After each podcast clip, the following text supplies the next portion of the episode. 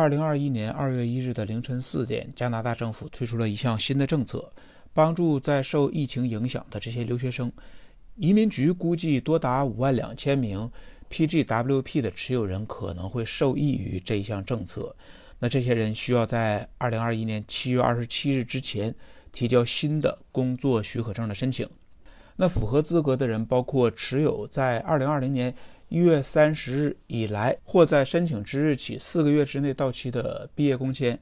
那同时，这人呢要留在加拿大，护照最好是在未来的十八个月之内都有效。呃，因为如果要是在十八个月之内到期的话，工签的有效期也将截止在护照的有效期之内。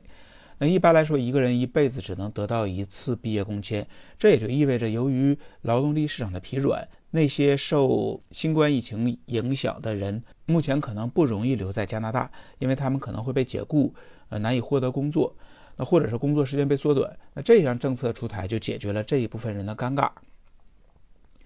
二月二日，安大略省邀请了二百八十三名申请人，分数在四百六十六分到四百六十七分之间。具体的岗位包括 NOC 零幺二二的银行信贷经理，零幺二四的广告营销。和公关经理零六零幺的公司销售经理，NOC 幺幺幺幺的财务审计员和会计师等十个不同的工作岗位。那受邀的人要求在这十个工作岗位之中至少有一年以上的工作经验。去年安大略省通过这个类别一共发出了六千七百一十六份邀请。同一天，阿尔伯塔省也公布了一月二十八日抽签的具体细节，一共发出了一百份邀请，最低分三百六十分。二月二日，B.C 省也发出了二百一十六份邀请，其中有两百零八名技术移民和快速通道的申请人。那快速通道下的得分呢？技术工人是一百零四分，国际研究生是一百分。那技术移民三个子类别中，分别是技术工人九十八分，国际研究生九十八分，入门级和半熟练工种的岗位是七十九分。那迄今为止，B.C 省在今年已经发出了七百四十份邀请。其实，B.C 省的技术移民下边有五个子类别。其中有四个是和联邦的快速通道是一致的，包括技术工人，是指这些有工作机会和多年技术工作经验的人；还有医疗保健的专业人员类别，包括医生、护士、精神科护士等十一个符合条件的工作岗位；还有国际研究生类别，那适用于在过去三年之内从符合要求的加拿大大学或者学院毕业的这些人。第四个是国际硕士生类别，主要是适合那些从事自然科学、应用科学和健康科学的硕士，还有博士毕业生，由他们来申请。这个类别不需要提供工作机会。那最后第五个是独立的，也就是入门级和半熟练工种的这个子类别，那适合从事家庭旅馆的民宿、食品加工或者长途卡车运输的这些岗位，或者是在 BC 省东北部开发地区工作和生活的人。呃，B.C 省的另外八个名额分配给了企业家移民的申请人，最低分数是一百二十二分。在二月九日呢，技术试点也发出了七十四份邀请，最低分是八十分。呃，B.C 省的技术试点是二零一七年正式启动，并经过多次的延期，最近一次延期呢是截止到今年的六月份。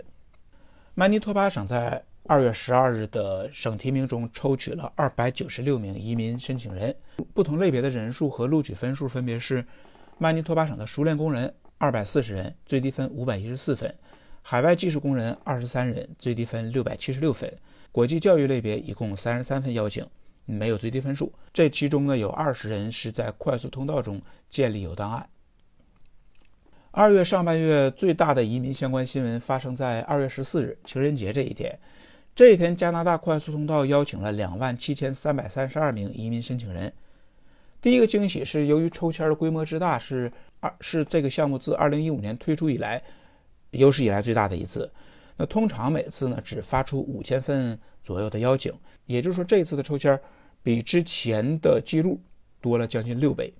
呃，另一个惊喜就是移民局决定邀请分数最低分达到七十五分，这意味着他们邀请了几乎所有符合加拿大经验类移民的申请人。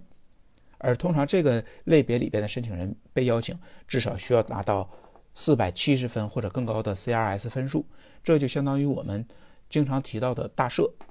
那分析原因呢，就是在二零二零年移民加拿大的人数呢降到一九九八年以来的最低水平，